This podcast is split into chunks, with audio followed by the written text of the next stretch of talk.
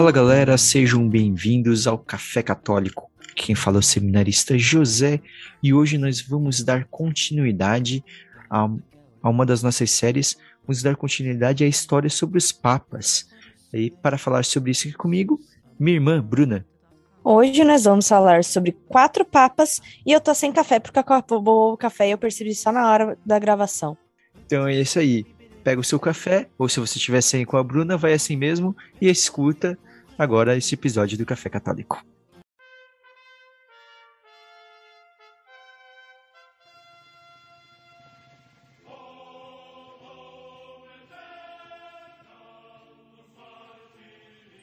Então, Bruna, a gente terminou, né? Para quem tá caindo de paraquedas aqui, talvez, né? A gente tá fazendo essa série de Vigários de Cristo, né? Então, esse já é o quarto volume já.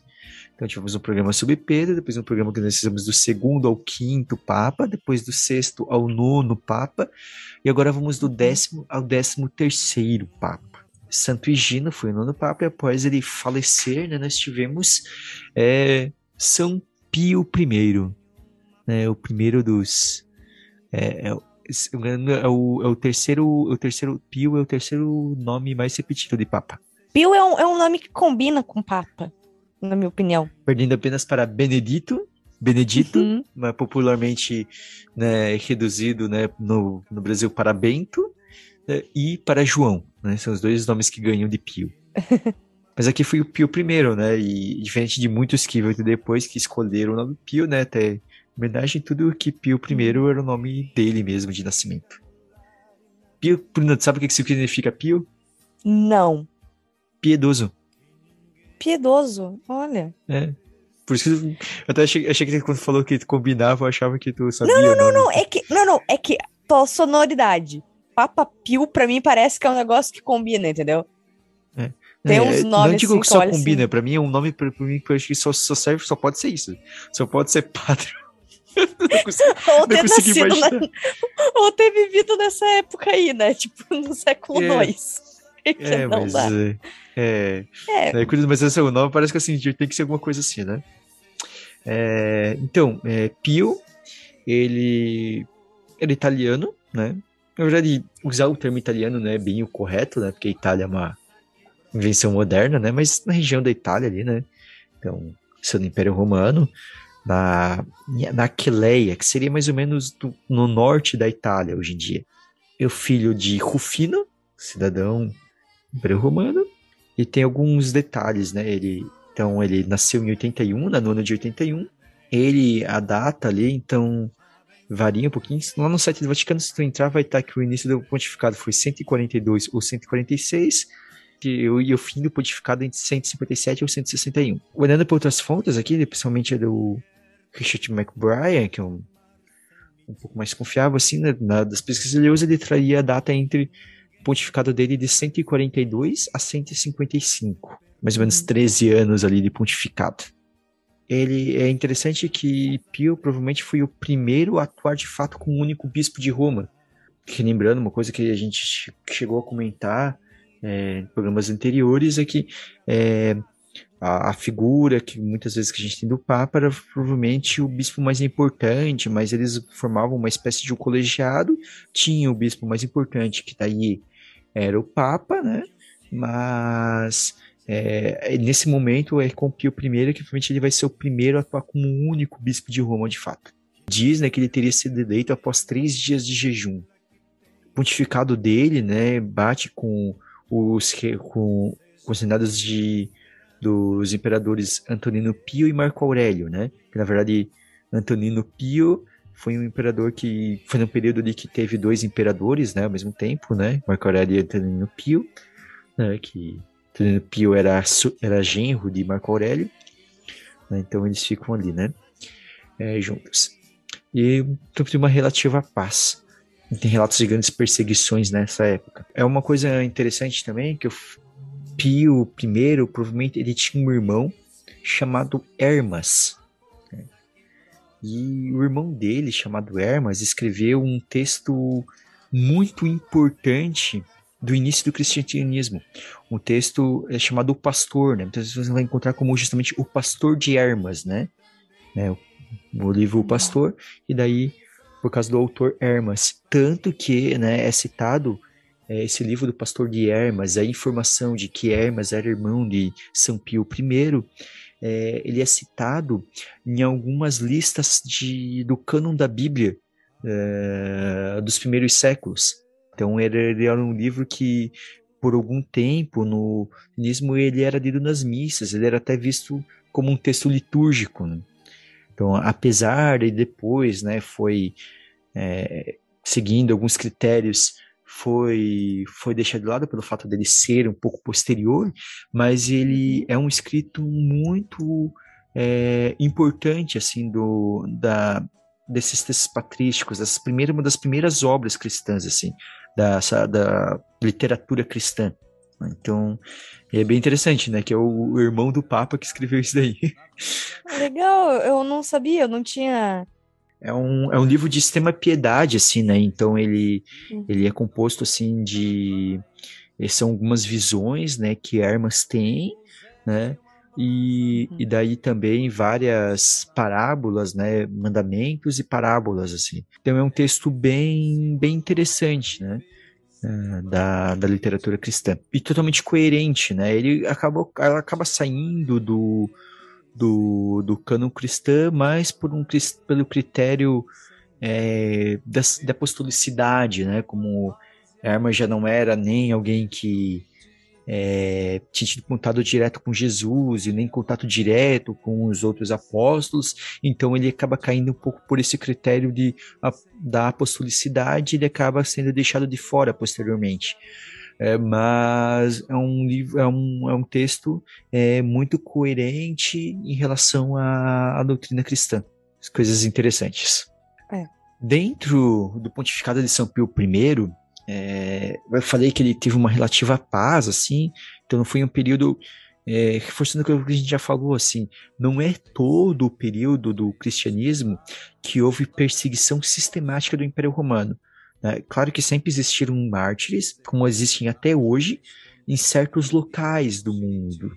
Né? Então, em certos lo locais, nunca deixou de existir martírio. Mas, é, dentro do Império Romano, houve momentos de maior ou menor perseguição sistemática, do, ou seja, do imperador, do, da perseguição acontecendo por, por decreto do imperador, por exemplo. E daí, nesse caso, nessa época não foi. Então, é, isso permitiu que São Pio I ele começasse a regular algumas questões um pouco mais internas de algumas de alguma organização, né? Então citam, assim, por exemplo, que ele teria um decreto de 40 dias de penitência para os padres que deixassem cair gotas do sangue de Cristo. E se o padre deixasse de cair o sangue de Cristo no chão, é, ele tinha que limpar com a própria língua. E o resto da, da poeira em volta tinha que ser recolhida e queimada e tacada, jogada no fogo. Uau! É. Desculpa, e tem gente, e tem gente que, que acha exagero hoje em dia ter que passar o sanguíneo no chão. É. Oh, oh. E, 40 di e, 40, e 40 dias de penitência depois, né, pro padre é. deixasse cair. E é interessante, né, que daí também ele coloca a Páscoa aos domingos, né, a, a toda a questão da Páscoa é uma, uma grande discussão que vai por séculos se discutindo, né, então principalmente em Roma havia-se muito costume de é, por um grande período meio que a Páscoa era celebrada em todos os domingos, não tinha uma festa da Páscoa, também tem aquela discussão, né? Então, citado que ele colocou a Páscoa, né, os domingos, né, meio que todo domingo celebrar a Páscoa, Ressurreição de Cristo. E algo muito interessante, né, que acontece, né, é, é, primeiro que ele, ele recebe é, São Justino Mártir, né, no, em Roma, né? Então ele recebeu o São Justino Mártir, São Justino Mártir foi visitar ele, então há relatos disso, né? De que Justino foi para Roma uhum. conversar com São Pio I. E algo essencial, muito grande para ele, é que ele combateu muito forte as heresias, algumas heresias sinóticas, né? Uhum. De Serdão, Valentino e Marcião, né? É... Uhum. Bruna, sabe o que é uma heresia gnóstica? O que é o gnosticismo? A gnose. Agora vamos ver se eu vou conseguir acertar, né? é a questão de buscar pelo, pelo, pela sabedoria, pelo conhecimento próprio, não é? Isso, um isso. Meio platônico. Um, um, é... O, isso, isso. Um, se apoiando no platonismo, né? Mas bem exagerado isso. no platonismo. É. é... Então, tipo, Deus seria uma. Tipo, seria, Deus seria tipo um poder cósmico no universo. É, seria assim, tipo, isso. É. Né, tem isso do gnosticismo, né? E daí é, isso, esse, esse, Deus como um, esse Deus como um poder cósmico, assim, é mais uma ideia de um gnosticismo moderno, né? Uhum. Então, porque o, quando a gente vai falar de gnosticismo, vamos ter várias correntes, assim, né? É um conjunto de várias correntes filosóficas, religiosas, né? Uhum. E que daí quando a gente está falando desse gnosticismo dos primeiros séculos, então ele realmente ele vem dessa junção, né? É, são certas interpretações religiosas a partir da união, de uma tentativa de conciliação entre a, a Sagrada Escritura e a filosofia platônica, sobretudo. E, uhum. e nesses conjuntos, geralmente, eles são baseados em, em alguns, algumas coisas que são comuns a, a, essas várias correntes filosóficas religiosas. Uma é um levando ao máximo essa questão do platonismo e levando para um dualismo extremo, uma, uma emancipação né, entre o material e o espiritual, né? Então, vendo o material, né, de maneira muito negativa, né, com essa ideia da imperfeição, né, pensando uhum. lá, né, lembrando um pouquinho da filosofia de Platão, né, a ideia, então tudo que é material é uma cópia imperfeita da ideia, né, a ideia, então aquilo que existe no mundo da ideia é o perfeito, o que nós temos aqui é uma cópia, uma cópia imperfeita, então vendo isso muito, levando muito Supremo a isso, né? Então, muitas vezes do gnosticismo, das correntes gnósticas, vai vir uma visão muito negativa sobre o corpo, por exemplo. Então, Muitas vezes tudo que era material visto como pecado, um espiritualismo junto vindo, assim, né? E daí, essa dentro do ser humano existiria essa centelha divina, né? Então, o espírito humano, que ele teria que se libertar do corpo. Então, essa ideia de que o espírito tem que se libertar do corpo, o corpo como uma prisão da alma. Né? Muito, então, que vem muito né, bem ligado mas adaptado isso para dentro do cristianismo, né? Então, é, e como se dá essa libertação? É um pouco você disse, a partir do conhecimento, né? Sobretudo a partir do conhecimento né, se dá uhum. essa libertação. Foi três nomes, né? Serdão, Valentino Marcião. e Marcião. O Serdão, quer dizer, ele, foi é, mestre do, do Marcião, basicamente. Né? Então, uhum. o o Marcião é mesmo junto o Marcião que vai realmente ganhar mais é, mais nome, né? Qual que é as ideias Tá, falando primeiramente do Valentim, a essência do do Valentim é o que a gente já falava sobre a gnose, né? De que a salvação está no autoconhecimento, né? É, e daí ele é, criou, ele tinha uma, uma, uma visão de Deus, uma cosmogonia, assim, que existia é, o Deus Pai inefável que está acima e um é, e acima de um Deus inferior chamado que seria o demiurgo, sabe? Né? Uhum. É, então é, teria essa questão de um, um, Deus supremo e um Deus inferior, sabe? Mas é bem tipo a gente vê que não fecha nada com com, esse, com, com o que fala e com o que a Igreja Católica professa, né? É, e falando mais interessantemente sobre o, Mar, o, o Marcião, o Marcião vai ser uma ideia mais interessante, até o, de falar o que ele cria, que o Marcião de Sinop ele, ele junta nessa essa visão gnóstica também, ele vai, ele vai juntar com isso, dessa questão do conhecimento, uma visão extremamente uhum. negativa do judaísmo. O Marcião afirmava que Jesus Cristo era o Salvador, enviado por Deus Pai, com Paulo como seu principal apóstolo. Né? Então, ao invés de o que a igreja sempre professou, né, entendendo a igreja como uma continuadora do judaísmo, né, como o Novo Testamento, como tudo aquilo que acontece de Jesus, uma promessa, um cumprimento da promessa que se dava desde lá do Antigo Testamento, que se deu aos patriarcas, para Marcião, ao contrário, não, para ele, as escrituras judaicas eram falsas. Né? Então ele cria a ideia de que existia um Deus falso e um Deus verdadeiro. O Deus do Antigo Testamento era um Deus falso. E ele vem um pouco isso, essa ideia, justamente porque ele, ele tentava isso, por isso ele, digamos assim, ele usava, se apoiava, por exemplo, de por que, que Deus, teoricamente, seria maligno no Antigo Testamento. É porque seria um Deus falso. E daí Jesus, Jesus vem ao mundo e revela quem é o Deus verdadeiro. Então, o Deus verdadeiro não seria o Deus do Antigo Testamento. O Deus verdadeiro seria somente o Deus do, do, do Novo, Novo Testamento. No Novo Testamento. E, uhum. e daí ele vai rejeitar, Marcião de Sinop, ele vai rejeitar todo o Antigo Testamento. Né? E ele vai ficar somente também é, do e, e, e, do Novo Testamento ele também aceita muito pouco. Ele vai aceitar somente é, uma versão, uma certa versão do Evangelho de Lucas, né, justamente porque o Evangelho de Lucas ele ele bate um pouco mais nos judeus e ainda assim não era o Evangelho de Lucas o escrito completo do Evangelho de Lucas que a gente usa hoje, né? e é, algumas algumas uh, e apenas as cartas de Paulo, né? e não apenas dez cartas do de Paulo. Era só isso que ele é, aceitava como um cânon bíblico, né? E, e, ele vai gerar um grande problema, né? Então vai ser um, uma das, as, talvez a primeira grande heresia que a gente vai ter, né?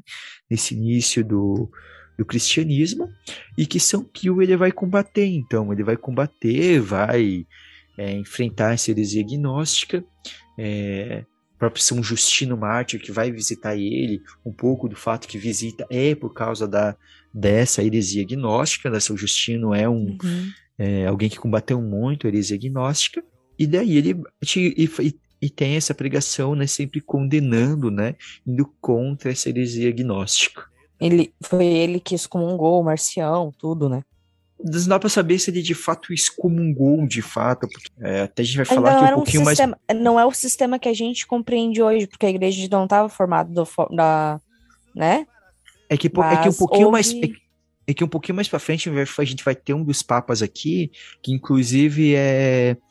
É, vai ter, né, o Papa seguinte, depois a gente vai falar, que vai ser o primeiro Papa que condena formalmente uma heresia. Né? Uhum nessa época ainda existia na verdade não é muito diferente do que é hoje, né? Então não é que eles excomungavam direto, eles condenavam, mas tentavam ter diálogo, né? Tentavam ter um diálogo ali com Marcião, com o Serdão, com o Valentino, porque é, não tinha muitas vezes essa ideia de realmente ver como um inimigo de fato, mas como alguém que se perdeu e tentava resgatar o irmão, né? Então, e é, condenando mais o, a ideia do que a pessoa em si, né? É, é. Mas ele tem isso, né, basicamente. E bom, e daí São Pio I, ele teria morrido provavelmente dia 11 de julho, que é o dia da festa dele, né? E, e como mártir, né, citado como mártir nos escritos, né, principalmente no, ali. Mas o, o que cita ele como martírio geralmente são coisas mais, mais é, muito posteriores, né? Então é meio difícil assim confirmar, né? Então é um dos vários assim dos mártires aqui do início que não dá para ter certeza. E ele estaria, né? É, e teria sido primeiramente enterrado lá no Monte Vaticano. Mas aí tem uma coisa interessante que é Pio IX, ele ele prometeu, o, ele entregou, né, os restos mortais, né, para a catedral, para o bispo da, de, de Porto Rico. Né? Então, em 1862, os restos mortais de São, as mortais de São Pio I foram transferidas para a catedral de São João Batista, que fica em Porto Rico. E isso faz de São Pio I o único papa cujos restos mortais não estão na Europa. Olha! é, estão em Porto Rico. É, não, tem as, as curiosidades. Sobre São Pio I é isso. Então ele morre ali por volta de provavelmente em 155, né? É, a gente reforça, né, sempre, essas datas aqui são bem complicadas aqui, você tem algumas noções, algumas, mas, né, no Vaticano coloca ali como o fim entre 157 e 161, né, e daí algumas fontes, boa parte das fontes hoje vão meio que concordar o, como o fim mais ou menos pelo ano de 155, né, então mais ou menos ali com seus 74 anos, ele, 74 anos ele teria morrido.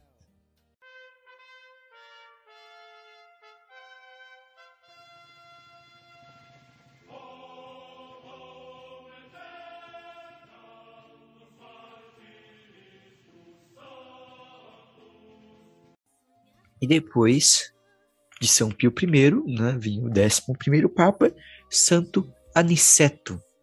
Novamente, não tem a data precisa, mas ele teria é, ficado à frente da igreja entre 154 a 166.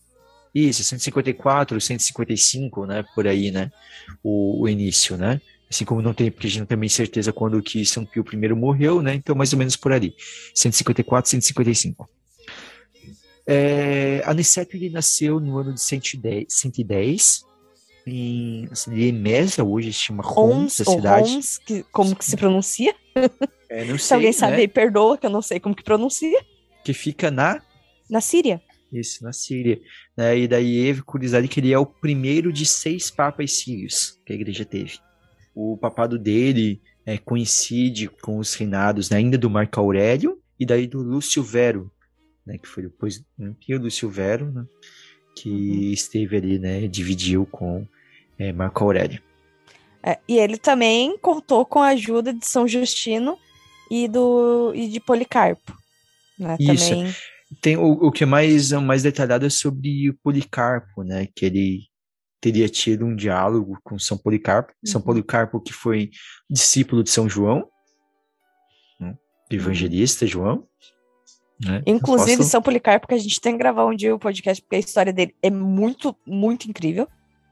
Sim, vamos, vamos, vamos um dia a gente grava. Então, eles tiveram um diálogo com São Policarpo, né? Tem documentos que falam dessa, dessa conversa, dessa visita, tudo, sobre a questão da data da Páscoa, né? Então, nessa época havia esse costume, sobretudo em Roma, de, como eu já falei antes, de celebrar a Páscoa todo domingo, não existia uma, uma festa, assim. De São Policarpo, ele vai conversar com Santo Aniceto, né, com o Papa, basicamente é, tentando convencê-lo de adotar na igreja toda a, a prática vivida mais no Oriente, né, de celebrar a data da Páscoa de acordo com a Páscoa dos judeus, né?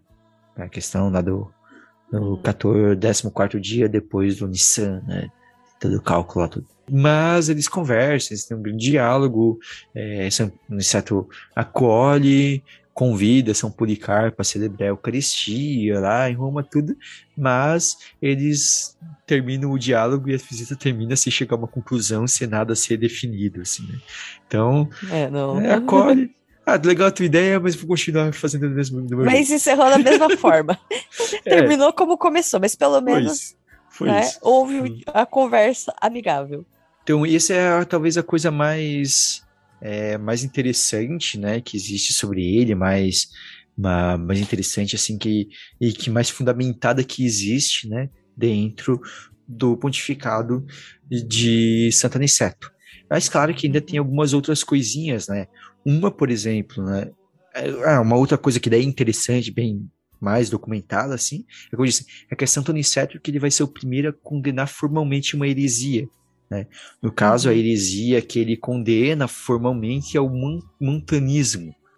Então, o montanismo é uma heresia fundada por Montano e era basicamente assim, é, ser uma era uma espiritualidade tipo exagerada, sabe? É uma coisa muito assim do profetismo. Ele propunha um, um ascetismo assim rigoroso, assim, que essas penitências muito, muito é, por é, exemplo, jejum, é, de, jejum, jejum de duas semanas, sabe? É, consumo de alimentos secos. É, nós comia carne. É, negavam a absolvição aos seus de pecados graves, sabe? né, não, já de certos pecados graves não era confess, não era, não tinha essa ideia, possibilidade de confessar, sabe? Não, era estava totalmente excluída de vez, né? Então eles se dominavam-se como pneumáticos, né? Pelo a ideia é. de serem inspirados pelo sopro do espírito, pneuma, né? Consideravam que os outros cristãos eram racionalistas demais, sabe? Estavam se tornando racionalistas demais. Uhum.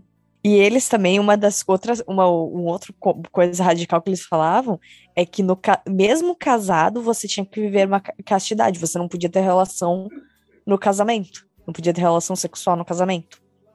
Eles proibiam as segundas núpcias. Porque eles tinham uma ideia tipo escatológica muito muito hum. forte, muito assim, tipo, muito de imediato mesmo, sabe? E, é. e havia então... até uma. Um, um, e eles tinham uma busca até exacerbada da questão de querer morrer, de querer ser martirizado, sabe? De é. bater de frente mesmo, assim, com o império, assim, de buscar se realmente voluntariar a morte. ser, né? Se voluntariar a ser Marte. É, sabe? Não o aceitar, mas o de fato querer morrer, sabe? Uma coisa mais exagerada, assim, né? Né? E daí para mostrar, né, gente, que essa história de achar que o fim do mundo, né, é o fim do mundo, é o fim do mundo, tá aí desde que começaram a entender que o mundo teve um começo. Então ele surgiu, né, sobretudo de no, mais ali na, no Oriente, né, mas daí mas se, vai se expandindo muito tempo e daí o Papa condena formalmente. Tem algumas coisas, algumas outras coisinhas, assim, duas coisas que não dá para confirmar, mas são curiosas. Uma é que ele teria proibido os padres de ter cabelo comprido. Era por causa da vaidade, né? Exatamente, é por, pelo fato do cabelo comprido dar mais trabalho, para os padres não serem vaidosos, eles não poderiam ter cabelo comprido. Então, é interessante. E, e a outra, que não dá para ter certeza, é que alguns escritos dizem que ele teria readmitido o Marcião de Sinop, mesmo que a gente falou antes ali que era herege, Marcião, ele teria readmitido, né, e, e ele perdeu o Marcião, que o Marcião teria se convertido no fim da vida e com o propósito de, e que teria sido aceito com o propósito de ele tentar é, converter de volta, de volta todos aqueles que ele tinha convencido da heresia gnóstica. Só que não dá para ter certeza, a gente é, não é, é, muito confiável essa coisa de que o Marcião mudou de opinião, né, e, e, que tenha se convertido e voltado atrás nessas ideias no final da vida. É, isso daí é difícil. Mas uma coisa que é um pouquinho mais certa, assim, que é um pouco curiosa também, é que provavelmente foi ele que construiu o primeiro memorial para São Pedro que vai começar a se tornar famoso e fonte de peregrinação, sobretudo a partir do, do, do ano 200, né? Mas ele que uhum. teria construído né, um primeiro memorial para São Pedro, no, lá em Roma. É que agora também que eu acho que começa, assim, não só a, a o, né, o respeito já existia, mas eu acho que é, talvez é nessa fase da história da igreja que começa essa questão da cultuação dos santos, né? Cultuação é, mesmo, ele... não só a memória dos que faleceram, não só, entendeu? Mas começa a questão da cultuação. É, do. Não sei se cultuação é a melhor palavra, não, né? cultuação, né? a veneração. A veneração. veneração. Culto... Não, é que você fala eu, o culto. Né? O culto ou veneração, é que o português. Não sei se cultuação é, não, pode ser usado, mas pelo menos me soa Ah, agora, feio. agora. Aí tem um monte de não, gente por, inventa por, palavra, eu não posso inventar palavra. É só Paulo Freire que podia criar a palavra? Ah. Porque cultuação existe, é, é ato de cultuar, né? Como utilizar, cultuar e, e venerar. Eu adoro, eu adoro, quando eu falo palavra, algo errado, mas no final tá certo. É, aquelas coisas, palavras que são estranhas, mas não ficam certas, né? A gente tem essas uhum. palavras. A festa litúrgica dele é dia 17 de abril, né? Provavelmente foi mártir também, mas um ou outro martírio que a gente não consegue confirmar deve ter sido enterrado em Roma, mas depois ele foi né, sepultado no cemitério de São Calixto, no século XVI, né? Cemitério de São. É, no cemitério de São Calixto, provavelmente ele vai. É onde está o, o corpo dele. Né, que são catacumbas em Roma também, né? São catacumbas em Roma também, mas ele não estaria enterrado no Monte Vaticano, onde é a maioria dos papas foram enterrados. Ele, ele está enterrado no nesse cemitério de São Calixto. É, e o culto aos santos, realmente ele vai, como você citou, Bruno, a gente vai ter que fazer, a gente vai fazer ainda o programa, prometemos em breve, faremos uhum. um programa sobre culto aos santos, é, mas É, já, a gente já tem evidências assim desde do, do final do século I já, né? Então já bem, bem do início mesmo, né? É. É, e daí vai indo assim, a gente vai explorar, né? E, e talvez também, é, outra coisa também é que talvez nesse período vai se criando um pouco é, também crescendo a importância da, da ideia de São Pedro, também do Papa, né? Como disse, né? Uhum. É, São Pio, antes que o Papa anterior, vai ser o primeiro, né? Que vai começar a tradição de ser um único bispo em Roma, né? Antes era, era um mais prominente entre vários, né?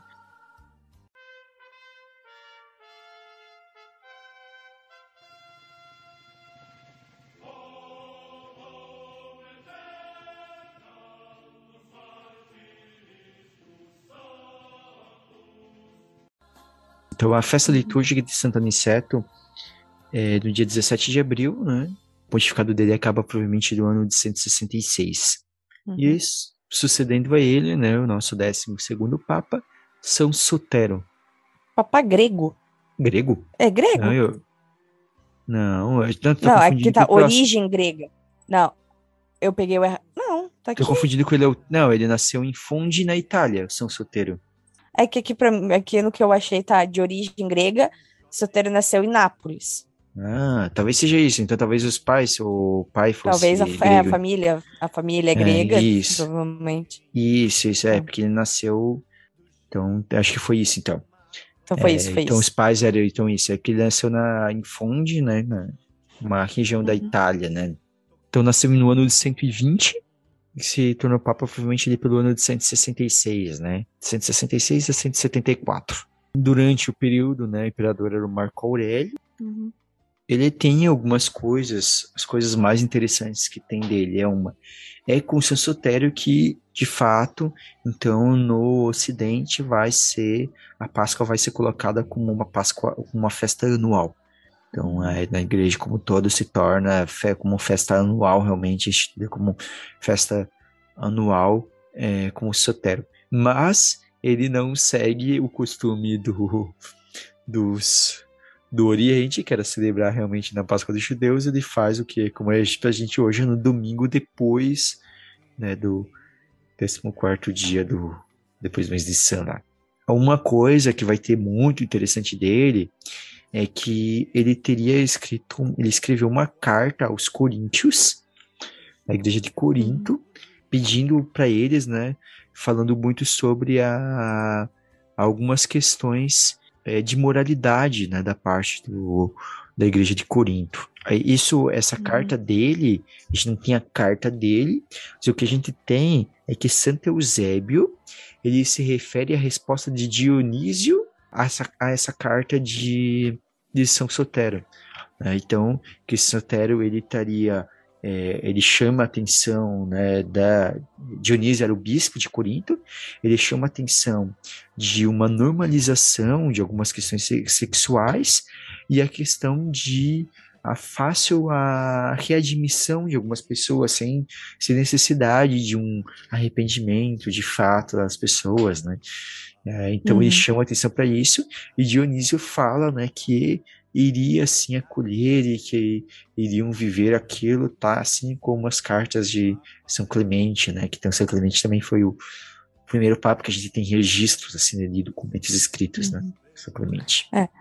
Até porque esse período, ele foi o período de uma perseguição muito cruel, né? Muito pesado. Eles estavam passando por um momento muito bem mais difícil do que o anterior, por exemplo. Sim, ele cresce é. um pouco mais, né? Ou cresce o, é. O, a perseguição neste momento, né? nesse período. E é, um pouco, o... um, um, pouco porque por causa do que a gente já falou antes e que ele também vai combater, um pouco por culpa dos montanistas, né? Porque como os montanistas uhum. batiam muito de frente com o Império Romano, o Império Romano reage não perseguindo Pegou somente os montanistas, mundo. mas todos os cristãos, uhum. né? E é um pouco por isso também que se combatia tanto o montanismo, que se trazia é, muita coisa negativa para a igreja como um todo. Como disse ele também, ele combate bastante os montanistas, né, que continuam, né, uhum. é, causando grandes problemas nesse período, né. E também há uma coisa interessante que é, São Soltério, ele, ele vai também é, dá a ordem de que os monges não ordenados não poderiam né, tocar a toalha do altar e não poderiam oferecer incenso nas, nas, nas celebrações. Né? E as mulheres também, ele proibiu as mulheres também.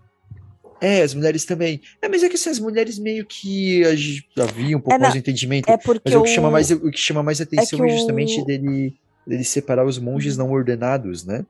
Ah, sim, sim. É que eu vi ali das mulheres que é porque os montanistas eles colocavam muitas mulheres para fazer isso esse fato ele é interessante e mostra de como essa preocupação pastoral de você determinar até pequenas coisas assim deixar bem claro pequenas coisas não é uma coisa que só mais para frente as, é, vão se importar como às vezes alguns vão ter ideia né da igreja de como se fosse essa coisa de da igreja querer é, regular como tem que ser os aspectos como isso fosse uma invenção moderna somente né como se fosse, ah, a igreja ficou com medo de perder o poder e começou. Não, tem nada a ver. Não, como a igreja tem sempre uma oportunidade de, de esse micro gerenciamento, né?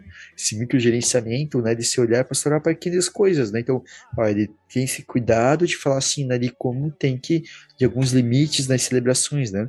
Apesar de que nessa época as celebrações eram muito espontâneas, um dia que a gente fala sobre liturgia, a gente fala isso, a gente falou sobre história da liturgia, mas, mas a gente tem isso, assim, né? Já de algumas preocupações com algumas coisas, pequeninas coisas. Então, é, por fim, ele provavelmente foi martirizado também, no ano de 174, mas é outro martírio que a gente não consegue ter comprovação, né? não tem detalhes, não dá para saber, simplesmente ele aparecia né, em listas posteriores de mártires.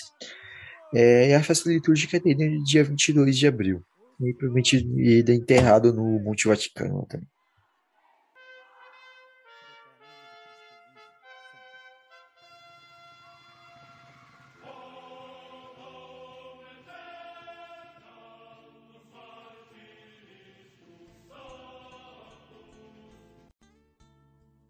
Vamos agora para o 13 terceiro Papa e o último é, deste edição. quarto é, dessa edição, nosso quarto volume do História dos Papas, que é São Santo Eleutério, Papa provavelmente do ano 174 uhum. a 189, provavelmente.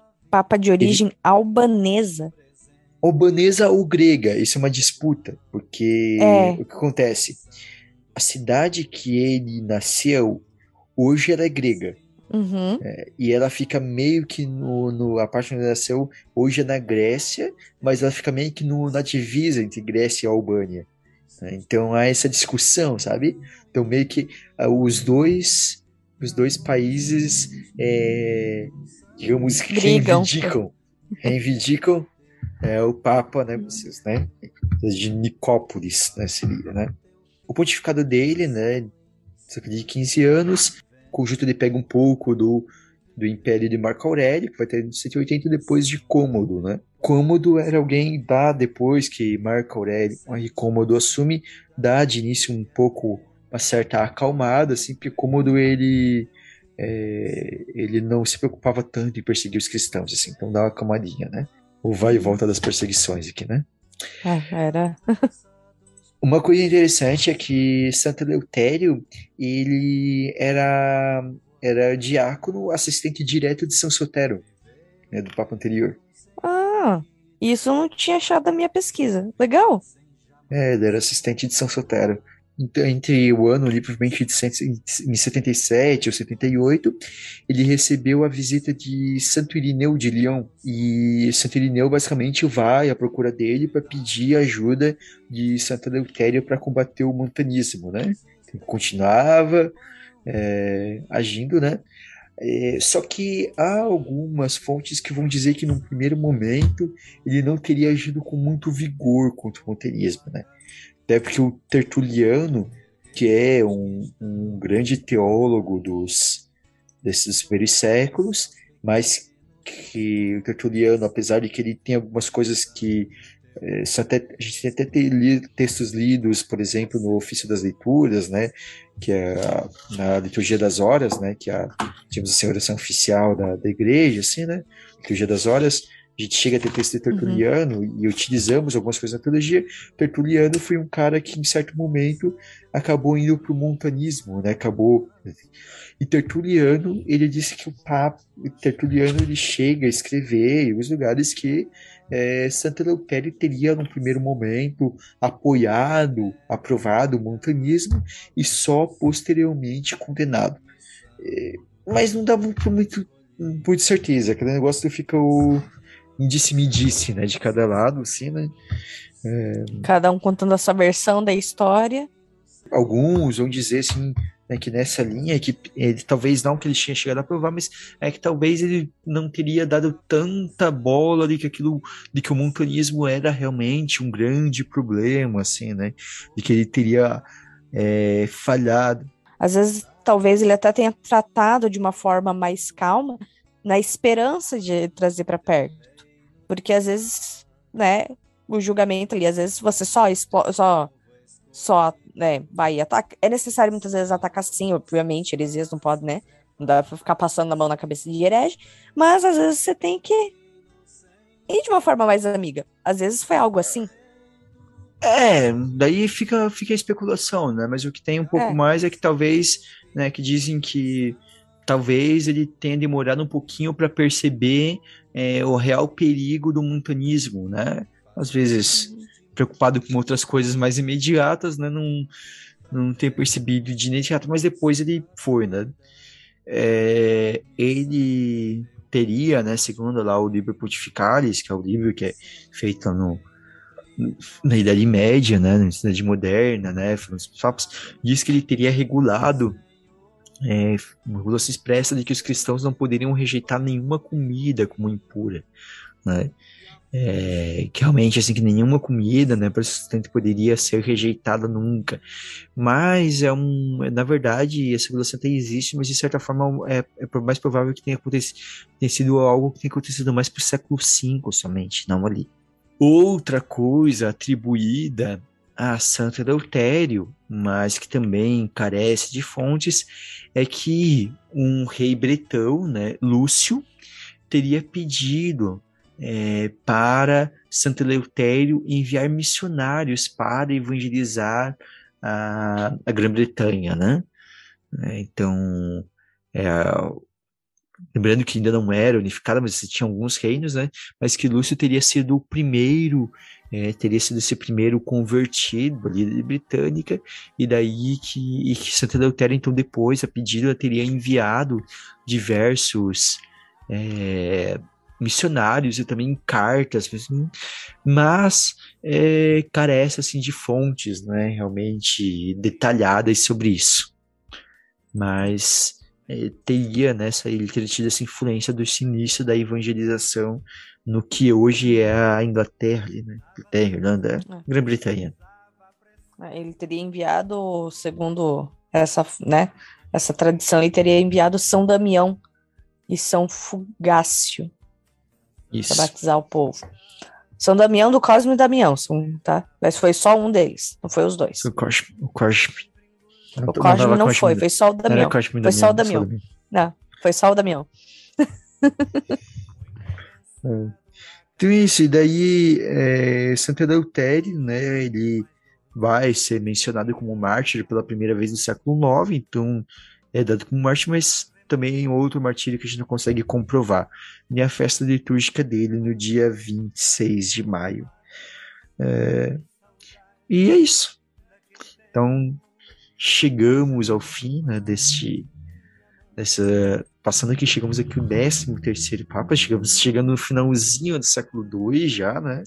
Então, só faltam, Bruna, mais, descontando, se a gente contar o Papa Francisco junto, faltam só mais 253 papas para a gente falar. Somente 253. Pelo andar da carruagem, vamos ver se, se chegamos no Papa Francisco vivo, né? É, é, vamos ver, vamos ver, né? Por enquanto a gente ainda está fazendo esses compilados, até porque como existem poucas informações, né, de cada dos papas, então não adianta, se você procure várias fontes, não consegue achar grande coisa. É, quem sabe mais para frente a gente volta a fazer programas únicos em algum momento, né? É, com certeza tem, tem alguns. Mas acho que ainda vai alguns aí da gente falando, né? Então, é. É, Santos, da Santa do tem. Império, né? Ele faleceu no, no 189, né? É, depois vai vir, né, São Vitor I, mas que daí é papo para a próxima conversa. E agora nós vamos para as nossas dicas culturais.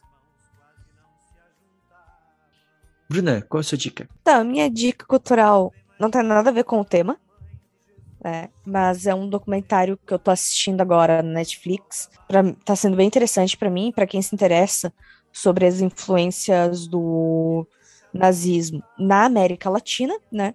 Então é Colônia Dignidade, que conta sobre uma seita nazi nazista no Chile. E é bem interessante, assim, como é uma realidade que, pro, bem próxima do Brasil, né? E foi no pós-guerra, então tem bastante coisa ali. Então, é, a gente vai colocar, a gente vai colocar mais uma vez o, o nome do livro, né, para quem quiser, do livro que é a nossa principal ponte, né, do livro Richard McBride, né, que é a principal fonte aí que a gente usa, apesar que a gente se apoia em outras coisas aí tudo. Eu vou indicar para vocês um documentário que foi até exibido de maneira bem limitada no Brasil, que se chama Vivo. Né? É um documentário sobre é, sobre a Eucaristia. Né? O documentário basicamente conta a história né, de quatro pessoas, né? quatro pessoas que uma delas eram é, católicos de fato e que tiveram uma experiência muito forte com Deus a partir da, da Eucaristia, assim, cada uma no seu contexto, cada uma de uma forma, mas é muito interessante e é muito bem filmado, um documentário muito bom mesmo. Então, eu recomendo, né, procure, né, é, para ver se conseguem assistir, eu procure ver se conseguem achar em algum lugar para assistir. Não sei onde que vocês vão conseguir achar, né, necessariamente. É, ele foi é, esteve em cartaz aí de forma reduzida em dois, dois por dois dias aí no Brasil, mas procurem aí ver se vocês conseguirem achar documentário vivo, é um documentário é espanhol do documentário. Bruna, considerações finais? Nos sigam no arroba café.católico no Instagram. E lá também entrem no, pelo link que tem na nossa bio, entre no nosso grupo no Telegram. É isso aí. É, vem participar com a gente ajuda a divulgar, né, que o nosso programa possa alcançar cada vez mais pessoas. É, se vocês quiserem nos ajudar, né, podem contribuir com a gente lá pelo Orelo. Dá para vocês assinarem, se vocês quiserem, assim, fazer uma, uma contribuição, alguma coisa para talvez expandir um pouco os trabalhos do Café Católico. Então é isso. Um grande abraço a todos e até o próximo Café Católico.